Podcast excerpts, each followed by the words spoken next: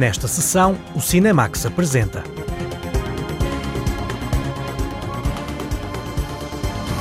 Fogo Fato, uma comédia incendiária e provocadora de João Pedro Rodrigues. Nunca nada aconteceu. Gonçalo Galvão Teles filma uma tragédia adolescente.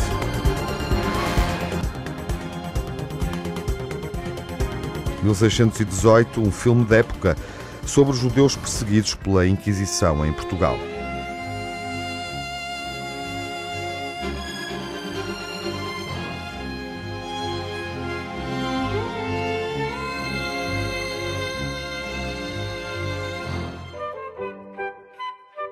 É uma semana rara nos cinemas, com três novos filmes portugueses em estreia nas salas nacionais, incluindo Fogo Fato, de João Pedro Rodrigues, um filme sobre uma história real, porque há um príncipe que deseja ser bombeiro. Senhores meus pais, eu queria pedir a vossa permissão para... Calce, Maria Pia! Deixa o príncipe falar. Senhores meus pais, eu quero ser bombeiro.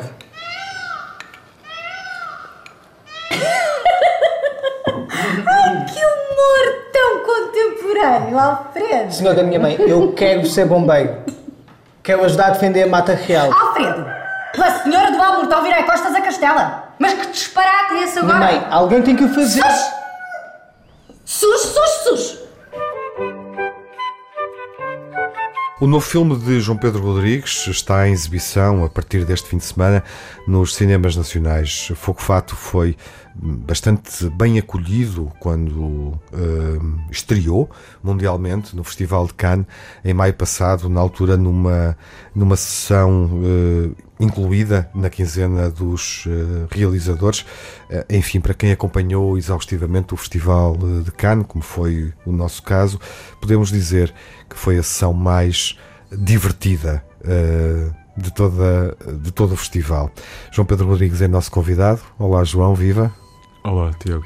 É um gosto receber-te nesta edição do Cinemax na Antena 1 para falar um pouco sobre o Fogo Fato e sobre a tua expectativa, a expectativa que tu tens em relação à forma como este filme vai ser justamente recebido pelo público. Achas que o, o, o nosso público, nós estamos ah, ah, com a mesma predisposição para encarar esta tua comédia? Eu espero que sim, até porque, como estamos em Portugal, eu acho que as pessoas vão ter todo o contexto para perceber eh, coisas que no estrangeiro não são tão evidentes. Uhum. Contexto histórico, contexto político, eh, porque há o filme trata vários assuntos. Eh, eu não gosto de dizer temas, mas assuntos. eh, numa história e, e às vezes eh, nem, se- nem- não, não, é, não é evidente eh, para, todo, eh, para quem não se tenha esse contexto. Uhum. E é um filme que corresponde a um desejo teu, um desejo muito antigo, de, de filmar uma comédia plena, nesse sentido. E, e este é um género. ahm, é um género pouco feliz no, no cinema nacional, um género mais, mais raro. Ah, esse desejo acompanhou durante muito tempo. Eu acho que não é. É um desejo, claro, mas também é um desafio. Uh, por isso, quando eu vi que o resultava, uh, porque em Cannes uh, a sessão foi bastante explosiva, Sim. uh, e pensei que pronto, isto se calhar resulta. E eu acho que também nós vivemos, temos que pensar que vivemos de dois anos, ou de mais de dois anos em pandemia. Uh, e as pessoas estavam fechadas. uh, ver um filme que não é propriamente sisudo uh, ajuda. Tu defines esta comédia, é de uma comédia que estamos a falar, mas defines como sendo uma fantasia musical. Há um lado fantasioso no teu cinema, ao longo do teu cinema, encontramos isso em temáticas muito, muito atuais, contemporâneas. Ah, o teu cinema é fantasista. Ah, o lado musical é sem dúvida surpreendente e acho que vai surpreender muitos dos espectadores que, que, que acompanharam o teu trabalho, que foram vendo teu- os teus vários filmes ao longo, ao longo deste tempo. Quais são uh, quais, quais foram os desafios que se colocaram do ponto de vista da, da escrita de um musical e, obviamente, também da representação, porque temos aqui um filme coreografado de diversas formas. Eu já me tinha aproximado, eu já tinha feito uma espécie de musical imóvel, que era o que foi o Morrer como um Homem, em que havia um número musical em que as pessoas ouviam uma canção, os atores ouviam uma canção parados, como espectadores estavam, estavam parados no cinema a ouvir essa canção. Eh, eu deste quis abordar o musical de uma forma, de alguma, de alguma maneira mais clássica, um, um bocadinho na, na veia do, do, do musical americano, uhum. com, uma com uma coreógrafa, a Madalena Xavier, que coreografou as, as músicas um, que foram escolhidas também para, no musical, as, as, as, as músicas e os números musicais fazem sempre avançar a narrativa. E era isso que me interessava. Uhum. Portanto, as canções não estão lá só para como pausas, mas contam coisas. E por isso escolhemos, não, há, não houve nenhuma canção especificamente uh, escrita para o filme, são tudo. Eu, o João Rui Guerra da Mata e o Paulo Lopes Graça escolhemos canções que, uh, de alguma forma, na história, pudessem contar coisas sobre a história. E, e foi isso e depois algumas que são mais coreografadas, outras menos coreografadas, mas há sobretudo uma canção, que é uma música do Zermo, uhum. uh, que tem uma chamado, é o que eu lhe chamo, que costumo chamar, o, o, ou gosto de chamar, o baile dos bombeiros. Exato. Em que esse claramente é um momento mais coreografado sim, no filme. em que há, eh, começa com uma espécie de dueto entre os dois protagonistas do, do filme e depois toda a corporação se junta uhum. para uma espécie de momento apoteótico em que em uma, um, um, momento celebratório de uma de uma história amorosa que está ali a começar. Uhum. E, e, esse momento, do ponto de vista, por ser mais coreografado, desse ponto de vista, uh, foi muito trabalhado, ou seja, quando, quando, quando olhamos para aquele resultado, uh, ele decorre uh, de muitos ensaios. Estou a tentar imaginar-te também uh, justamente a coreografares o elenco para aquele resultado. Ou foi espontâneo? Não, não, não. É, é completamente, é tudo milimétrico e é, foi completamente tudo coreografado. E foi, nós começámos os ensaios em, o filme foi filmado em novembro do ano passado, novembro de 2021. E começámos os ensaios em 2020 primeiro só com os dois protagonistas, uhum. o Mauro Costa e o André Cabral, e depois fomos escolhendo os outros, os outros bombeiros e bombeiras, uh, e, mas toda, a, toda a coreografia, a origem da coreografia são os gestos do próprio do exercício de salvamento que nós vemos na cena anterior, em que eles, o, o par está a, a treinar esse exercício de salvamento um com o outro.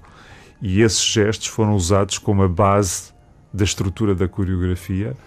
Isto foi com a Madalena Xavier, que é uma professora da Escola Superior de Dança e coreógrafa também. E foi a partir daí, da ideia de dueto no cinema musical, uhum. destes gestos juntar. E depois houve improvisação com os outros. Um, com os outros elementos que, que se juntaram, mas foi só no momento da criação. Depois a, a, coreografia tinha que estar completamente, tinha que ser rigorosa para que quando a filmássemos eles pudessem repetir os mesmos gestos uh, nos momentos certos. Uhum. Falando uh, do lado musical do Fogo Fato, uh, há uma canção que está no imaginário dos nossos ouvintes, essa é muito mais evidente, obviamente, que é o tema Uma Árvore, um Amigo. enfim, muitas pessoas vão, vão ver o filme e vão pensar que diabo, há quanto tempo eu não ouvi esta canção? E o que é incrível é que ela depois não sai da cabeça. Exatamente. Como ela não, sou, não me saiu da cabeça quando eu ouvi no passado. Quando é que quando... ouviste no passado? Como é que esta canção te marcou? Exatamente. E em que momento da vida? Ela não é verdadeiramente da minha infância, porque ela é posterior. É posterior, uh, por isso já não me lembro exatamente como, mas eu lembro-me do Joel Branco a cantar. Uh, no, é uma espécie de canção ecologista, uma primeira canção ecologista, uh, bastante ingênua, mas de alguma maneira uh, o objetivo, de, quando ela foi feita pelo Carlos Paião e depois Sim, uh, interpretada, cantada, interpretada pelo, pelo Joel Branco, uhum, Joel. foi para chamar a atenção às crianças da importância das árvores e do, da natureza. Exato. Esse tema também existe, a catástrofe ambiental uhum. e o que nós atravessamos agora. Uhum. Uh, e, portanto, pensei que essa, ou pensámos, quando escrevemos o, o argumento do filme, seria a canção ideal para introduzir uh, esse tema. Estamos a desvendar uh, vários aspectos do, do Fogo Fato, uh, fantasia musical, comédia. É um filme sobre a realeza portuguesa, política, ambiente. É também um filme que acontece no futuro, 2069. É um filme onde os corpos são material incendiário e que, obviamente, reflete sobre o problema dos fogos florestais e dos fogos furiosos. É curioso porque normalmente os filmes ambientais são muito sérios ou são documentários. Um, isso foi uma dificuldade suplementar, uh, tu abordares um tema e um tema que te, que te interessa, porque o teu cinema também é naturalista, também reflete muitas vezes sobre a nossa relação com o espaço natural. Filmares este problema neste tom uh, colocou-te alguma dificuldade particular?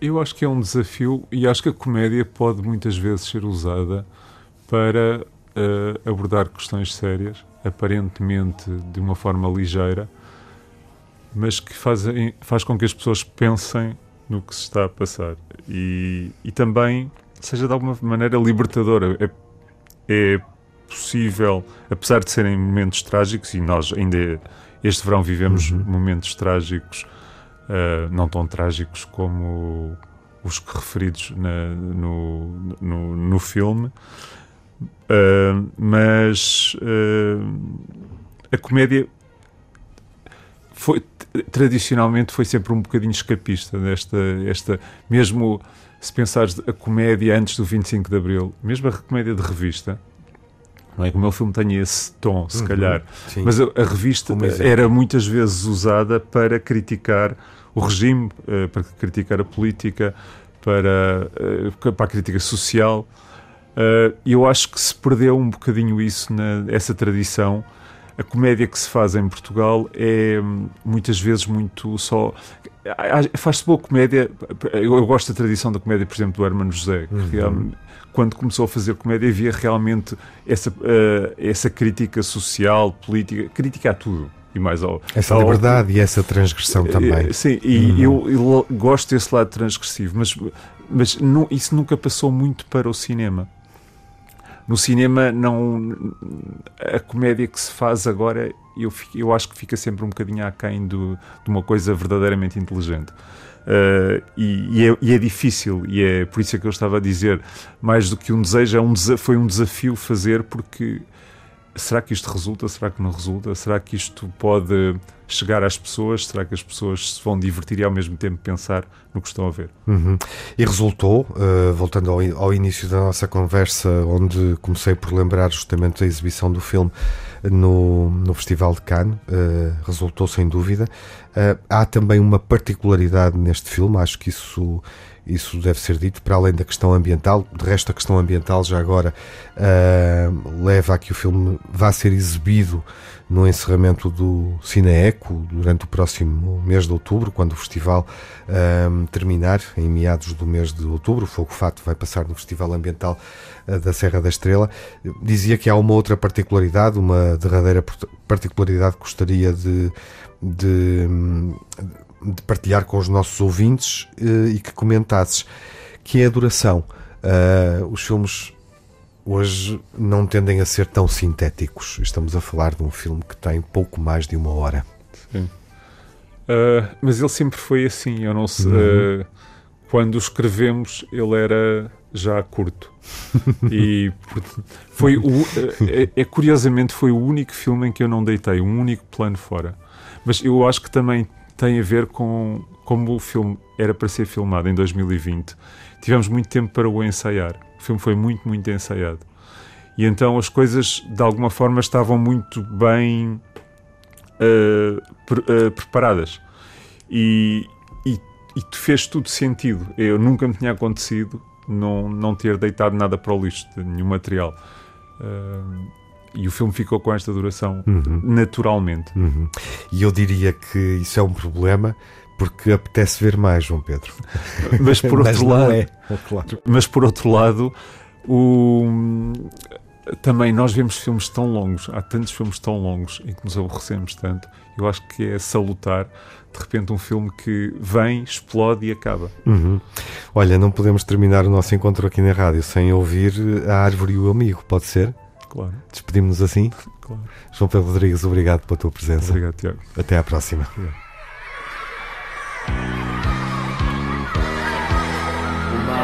Árvore, um amigo que devemos bem tratar.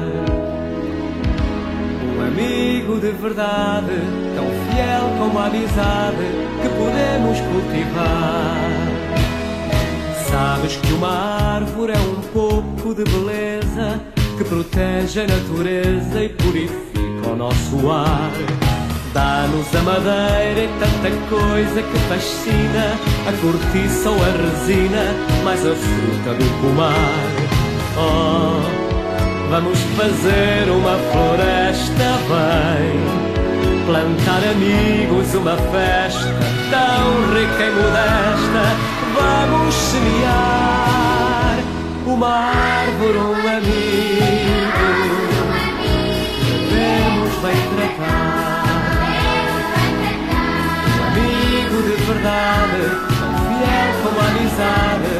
Podemos cultivar. Uma árvore, um amigo. Devemos bem tratar. verdade, fiel como a amizade que podemos cultivar. Sabes que uma árvore é um bem de toda a gente, não lhe estragues o ambiente, não lhe sujes o lugar. Vamos, vamos, vamos defender a nossa vida e uma árvore esquecida pode às vezes ajudar. Sim Vamos fazer uma floresta, vai plantar amigos, uma festa tão rica e modesta. Vamos semear uma árvore, um amigo, devemos bem tratar. De verdade, tão fiel como a amizade que podemos cultivar.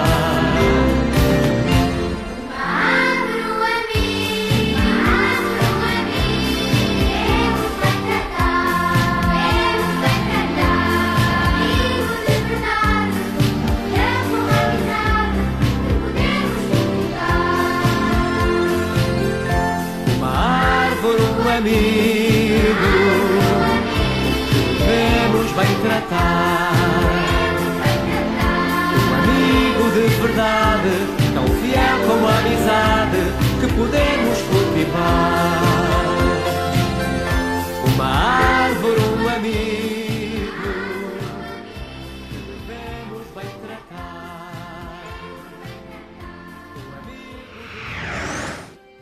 O drama dos judeus perseguidos pela Inquisição em Portugal no século XVII é filmado numa produção de época realizada por Luís Ismael.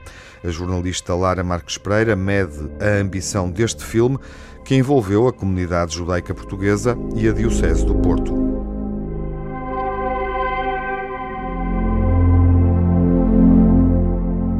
Um momento da história de Portugal pouco conhecido e muito particular é o foco das atenções do filme 1618, realizado por Luís Ismael. Uma forte presença da comunidade judaica na, na, na Península Ibérica e muito propriamente em Portugal e, e muito, muito especificamente no Porto. E uh, foi exatamente isso que me levou, digamos, a, a, a, ficar, digamos, mais entusiasmado com o projeto, porque de facto eu não, não conhecia e, e historicamente também não é uh, algo que fosse muito, uh, digamos, revelado nas, na, digamos, nas, nas escolas e isso tudo, percebes? Pronto. E primeiro, essa foi a primeira abordagem que nós fizemos.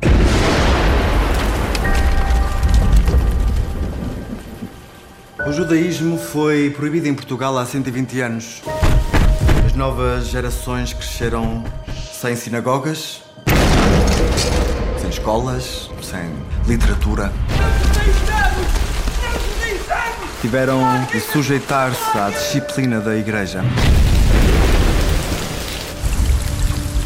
Hoje, nesta cidade, uma casa com livros ou objetos judaicos. À época, Portugal era governado a partir de Espanha por Dom Felipe e na cidade do Porto, a larga comunidade de judeus convertidos em cristãos novos desperta as atenções do Santo Ofício. A cidade recebe um visitador que tem como missão descobrir e castigar todos os que não seguiam as regras da Igreja Católica. Povo do Porto, trazei até mim os vossos hereges. A pena de excomunhão maior será lançada sobre todos aqueles que souberem casos de heresias e não os denunciarem. O judaísmo, o luteranismo, a crença na reencarnação da alma, a feitiçaria, os pactos com o demónio, tudo isto terá um fim. Luís Ismael pesquisou sobre o tempo em que a Inquisição chegou ao Porto e, a partir dos relatos reais, construiu uma ficção marcada por um clima de suspeição e tensão permanentes. O que eu senti sempre no guião, sabes? Era a necessidade de ter uma câmara voyeurista, sabes? Quase que mandasse no meio das ruas. Por isso há um plano inicial de, de plano de sequência, que é a rua, a câmara andar por meio das ruas e meio das pessoas, ouvir as conversas, percebes? E depois já descoberto também, também tem algumas interligações, algum, um, uma cena e depois a câmara continua atrás, passa, vai a uma pessoa, depois passa para outra pessoa e vai atrás dessa que era que eu, eu queria sentir quase como a própria câmara fosse as paredes com ouvidos, percebes? As pessoas a falarem umas com as outras e, e eu queria este, este aspecto mais voyeurista da câmara. Cuidado, António. Há espiões por todo lado.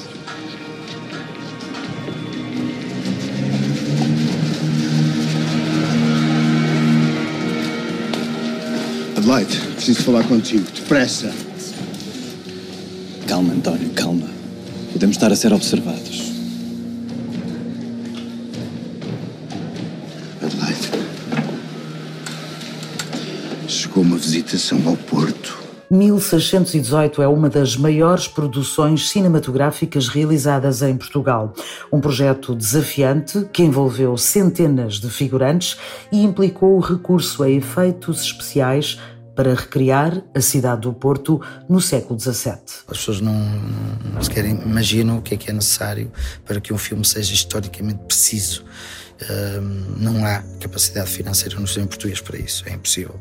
Uh, tentamos a fazer aproximações, tentamos estudar, mas também fizemos algumas cedências cinematográficas, percebes? E, uh, por exemplo, nós, nós andamos à procura de muitas coisas, fomos a Sortelha, fomos a Ponte Lima, fomos a Santo Tirso, procuramos estradas romanas, procuramos pisos antigos, para depois também, depois, uh, o que é que nós fazemos? Fizemos também algumas, algumas situações em que utilizamos muito CGI. Há um, um plano de uma, de uma praça, de uma praça, que praticamente tínhamos paredes em croma e só o chão é que foi aproveitado porque era um chão mesmo da época.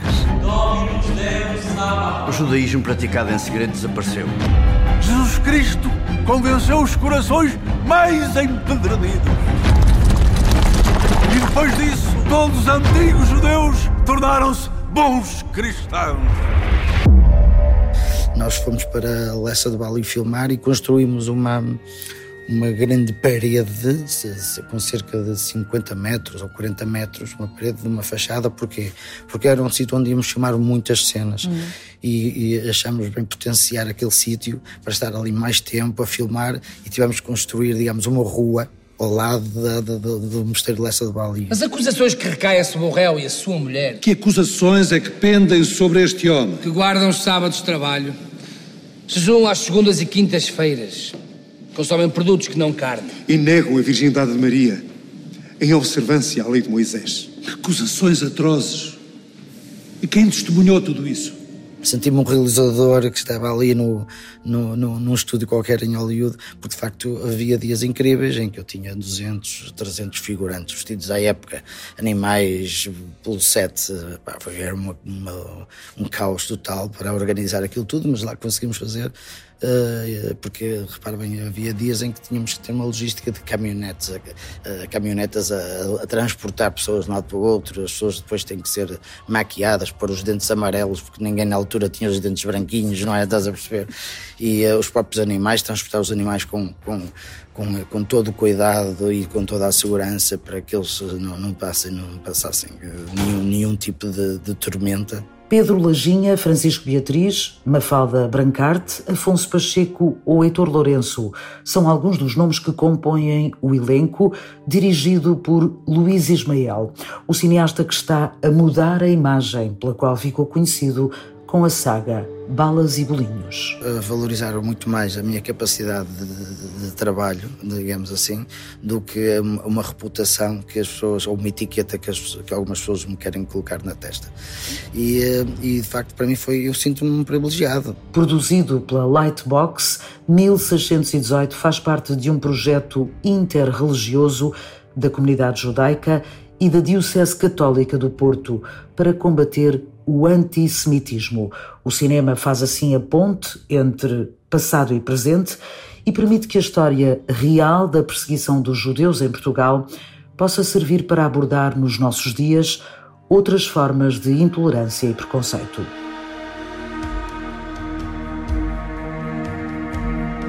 É uma produção ambiciosa de Luís Ismael, realizador que conhecemos da série bem-sucedida Balas e Bolinhos, um filme ambicioso do ponto de vista financeiro, envolvendo mais de mil figurantes e com uma rodagem que durou mais de um ano. 1816, de Luís Ismael, é um projeto de cinema interreligioso envolvendo a comunidade judaica e a Diocese do Porto, com os atores Pedro Lacerda, Catarina Lajinha, Francisco, Beatriz e Heitor Lourenço nos principais papéis. Há uma amizade que une três jovens e um acontecimento que perturba essa ligação emocional. Depois de vermos o novo filme de Gonçalo Galvão Teles, vamos perceber porque é que o título nos diz que nunca nada aconteceu. A Margarida Vaz explora a narrativa desta história sem desvendar o mistério que liga as personagens. O filme Nunca Nada Aconteceu acompanha o drama de uma família portuguesa durante a crise. Um avô uh, que é desenraizado e arrancado da sua própria casa casa rural no interior, onde, onde viveu toda a sua vida, para vir para Lisboa ajudar financeiramente o filho que está desempregado, onde acaba por conhecer e partilhar o quarto com um neto que mal conhece. Será que o vai conseguir conhecer ou já não vai a tempo? Um neto que aparentemente tudo está bem, tudo é futuro, tudo é possível, tudo é um mundo de possibilidades à sua frente, mas que partilham uma relação muito especial com dois amigos, a Maria e o Paulo, e que esconde um segredo. Gonçalo Galvão Teles realizou o filme a partir do argumento original de Luís Felipe Rocha. Depois foi reescrito por Tiago R. Santos. O tema sobre os jovens à deriva motivou o cineasta. Que o argumento proporciona é de facto esse, esse através deste retrato trigeracional, não é? Quer dizer, quer do avô que, que, que, se vê desenraizado de repente numa fase em que caminha para o momento final de, de, da sua vida, até aos pais que estão naquele limbo entre, entre gerações, preocupados com, com, quem está, com quem vem antes e com quem vem a seguir, e esses miúdos na entrada da idade adulta em completa crise existencial sobre o que é que o futuro nos pode oferecer, vale a pena ou não e o medo que os seus desejos não se concretizem. Eu sei que isto não é fácil para si. Troca a tua meia a querer. António, e queremos mesmo que se sinta bem aqui em casa. Vou lá abaixo. Volte cedo. Precisas de dinheiro? Porquê? Tens algum? Nunca Nada Aconteceu foi o último filme do desaparecido Filipe Duarte. Gonçalo Galvão Teles dedicou o filme à memória do Pipo, como era afetuosamente tratado. A escolha do ator para o papel de pai foi natural. Pipo eu sabia desde o início, porque tinha, foi um companheiro ao longo de muitos anos, não é? Fez o primeiro filme comigo, um telefilme para chamado Teorema de Pitágoras, depois fizemos duas curtas juntos. A minha mãe, uma vez eh, sábia, eh, na sua sabedoria, disse: ele é o teu eu ficcional. Ou seja, é a pessoa que tu sempre escolheste para te representar um bocadinho a ti e às tuas preocupações uh, no ecrã. O meu avô chegou hoje. Pensa que não vais ter de o aturar durante muito mais tempo. Onde é que basamos, afinal? Para mim, quanto mais cedo, melhor. O foco do filme Nunca Nada Aconteceu incide sobre três jovens adolescentes descrentes na vida e na sociedade que encontram nos outros o refúgio e a felicidade. Bernardo Lobo Faria tem o papel do Pedro. Sou filho de uma família um pouco disfuncional e sou amigo de, dos meus dois grandes amigos e funciono neste duplo ambiente um onde tudo é um paraíso com os meus amigos, tudo parece correto, tudo parece certo. Contrasta com a família onde se perde um pouco a esperança a olhar para o futuro, onde se perde a esperança nas relações, onde se perde a esperança um bocado em tudo. Vive esta, esta, esta questão, na minha opinião, de tentar encontrar o lugar dele e tentar perceber se ele tem alguma perspectiva positiva de futuro. O ator Bernardo Lobo Faria partilha uma das cenas do filme em que a personagem pede ajuda, mas há uma barreira de comunicação. Uma cena em que está o Pedro a falar com a professora no corredor. Foi uma cena gravada, improvisada, em que o nosso objetivo era o Pedro quer dizer o que é que se passa, mas não pode, não tem coragem, mas quer que a professora perceba e ajude e o agarre. E a professora está embrulhada nos problemas que ela acha que são, não dá a devida importância porque não pensa no pior, não percebe. E essa cena foi, foi muito forte de gravar, porque é horrível estar a tentar pedir ajuda a uma pessoa que não percebe que tu estás a pedir ajuda. Ah. Eu sinto que este filme é muito pesado, é forte e pesado, sim, mas é bom ir vê-lo com uma vontade positiva de pensar vamos olhar para isto e não fazer as coisas assim. Os três adolescentes no filme fazem um pacto. A atriz Alba Batista faz parte do grupo, interpreta a personagem Maria. É uma jovem que se refugia nos amigos. A Maria é uma personagem que se encontra naquela fase existencial, acho que todos os adolescentes se conseguem identificar, que é questionar tudo à sua volta e talvez não confiar em nada e, e duvidar em tudo eu com certeza que me consegui, consigo identificar com isso, que eu aos 16 anos também passei por uma fase desse género, mas pronto, a Maria vai se eh, vai um pouco uh, influenciar a personagem destes dois rapazes, do Bernardo e do Miguel, para caminharem por um certo caminho que hum, talvez não seja o ideal. Por sugestão do realizador para a preparação e composição das personagens, Alba Batista revela que os três jovens atores foram juntos a um festival de música. A ligação que estabeleceram ajudou depois durante as filmagens. Gonçalo, de um dia para o outro, achou boa ideia nós irmos para o Super Rock no Meco e passarmos lá uma noite e filmarmos a nós mesmos, porque estas personagens filmavam-se sempre uns aos outros. E então ele deu-nos este trabalho de casa de irmos todos para o Super Rock e aproveitarmos a noite e irmos para o Super Rock enquanto, enquanto personagens, ou seja, vestirmos a personagem e estar estar em personagem. Foi assim uma daquelas noites assim, inesquecíveis, não é? Porque quase que se mistura, o nosso cérebro não sabe bem onde posicionar uh, o que é que se está a passar, porque é tanto pessoal como é profissional, e então há um, um distúrbio, mas muito interessante. E essa foi sem dúvida uma noite onde nós criámos laços mais fortes, acho eu. Um homem às vezes não sabe o que é que há de fazer. Às vezes sabe, mas tem medo. Eu não quero ser como meu pai. Fala um pouco com a tua mãe. Podes contar-me tudo. Eu também. Além da insatisfação por parte dos jovens adolescentes, o desalento é também visível nos pais. A atriz Ana Moreira tem o papel de uma mãe que, perdida nos problemas diários, não consegue chegar ao filho. Vemos uma mãe que tenta comunicar com o filho, mas que, que até se sente alguma complicidade entre, entre eles os dois, mas que depois não, não chega, não é suficiente.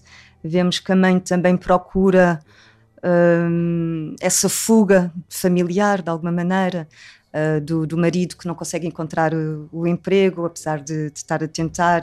Sente-se que não há também há uma desistência da, da parte dela. A densidade dramática de Nunca Nada Aconteceu motivou a atriz Ana Moreira a participar no projeto.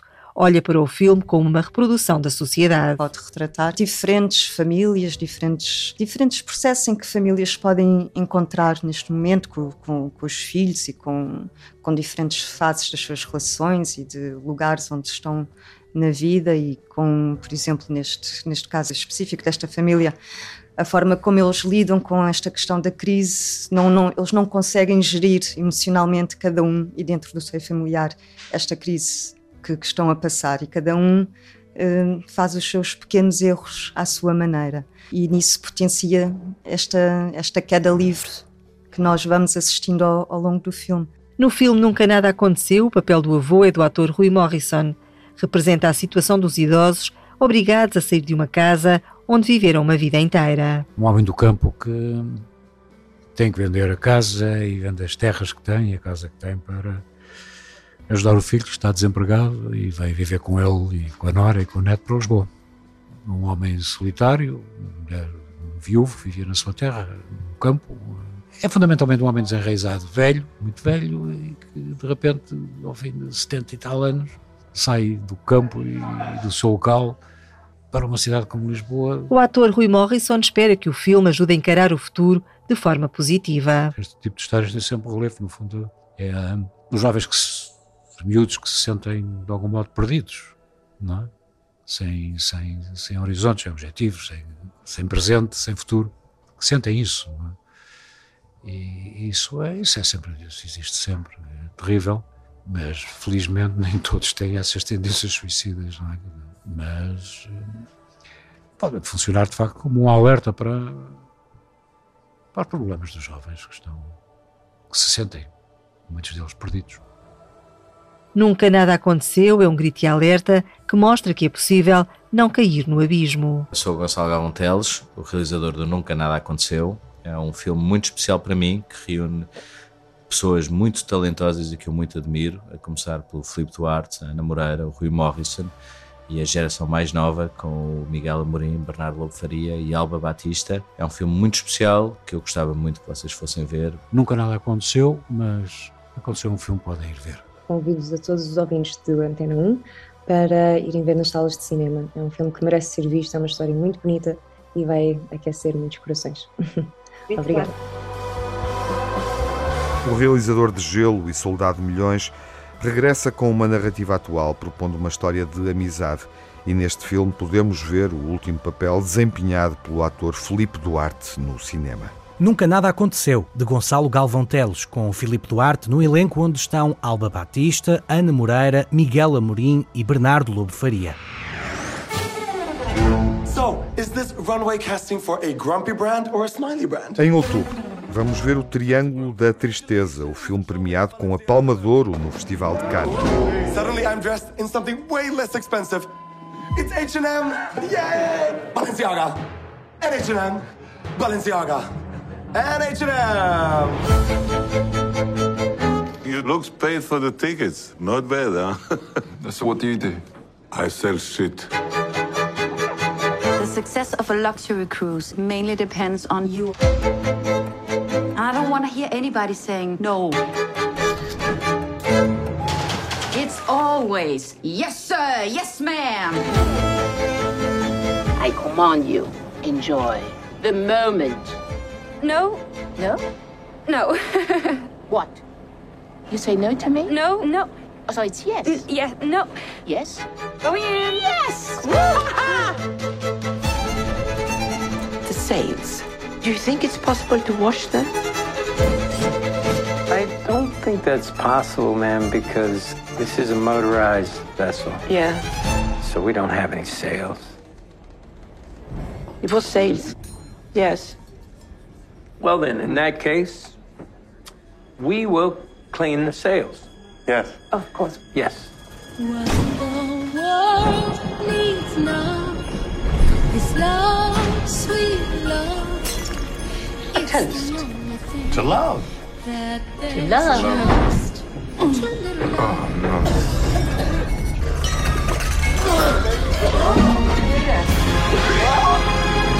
Oh, A Russian capitalist.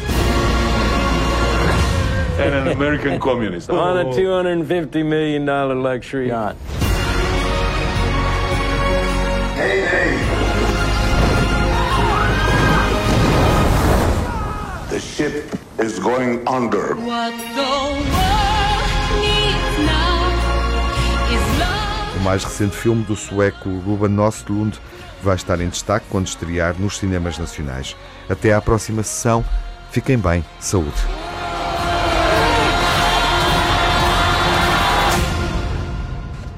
Is really bad. This is really, really bad.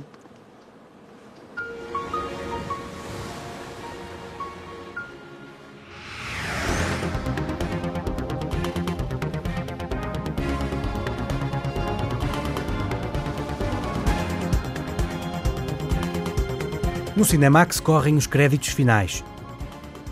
Edição, coordenação de Tiago Alves e Lara Marcos Pereira, sonorização de Rui Oliveira e João Barros, pós-produção de Rui Fonseca. Banda sonora original de Cinemax, da autoria de Nuno Miguel e remisturada por César Martins.